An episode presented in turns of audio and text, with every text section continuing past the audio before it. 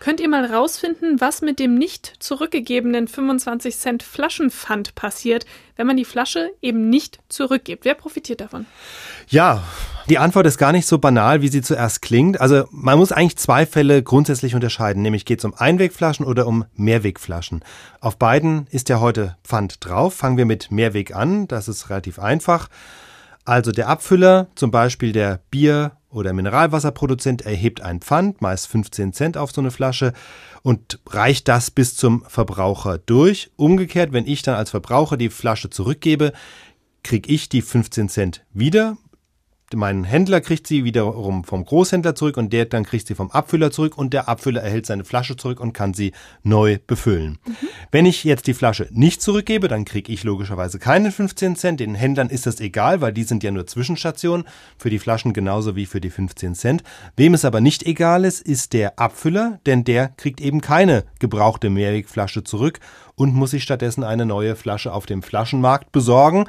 Das kostet Ihnen in der Regel mehr als 15 Cent. Also so eine Glasflasche oder Plastikflasche ist einfach vom Wert her mehr als 15 Cent wert. Das heißt, wer profitiert davon in diesem Fall? Die Flaschenindustrie, die nämlich dem Getränkehersteller, dem Abfüller eine neue Flasche verkaufen kann. Okay, das ist jetzt bei Mehrweg so und bei den Einwegflaschen?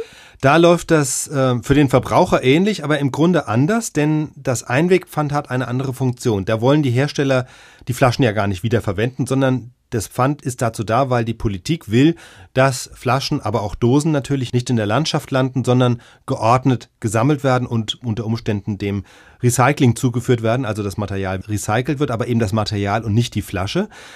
Auf den ersten Blick, also für mich läuft das Spiel ähnlich. Die Hersteller schlagen auf den Verkaufspreis 25 Cent drauf, müssen sie.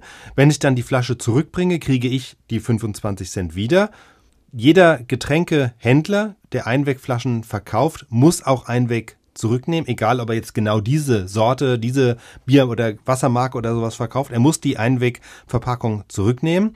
Der Unterschied ist jetzt aber, der Getränkehändler bringt die Flasche nicht zu irgendeinem Hersteller zurück, sondern, weil der kann ja damit nichts anfangen, sondern er liefert sie beim einem sogenannten Zählzentrum ab. Und dort werden die Flaschen gesammelt, die Etiketten werden gescannt und über diese Etiketten kann das Zählzentrum feststellen, also zum Beispiel der Getränkehändler hat 100 Dosen Spartaner Bier, ich erfinde jetzt mal eine Marke, und 100 Flaschen Safari Cola abgeliefert und bekommt dafür von diesen Firmen das Pfand ausgezahlt. Nur die Firmen, die bekommen keine Flaschen dafür, sondern die müssen das einfach bezahlen, sozusagen als Beitrag zum Umweltschutz. Okay, und wenn ich jetzt von meiner letzten Geburtstagsfeier die 100 Dosen Spartaner Bier nicht zurückbringe, was passiert dann? Ja, dann verzichtest du auf 100 mal 25 Cent äh, und davon profitiert letztlich der Abfüller, denn der kann dieses Geld behalten, er muss es nicht wieder auszahlen und eine Flasche hätte er eh nicht äh, bekommen. Das heißt, äh, für den ist das tatsächlich ein Geschäft.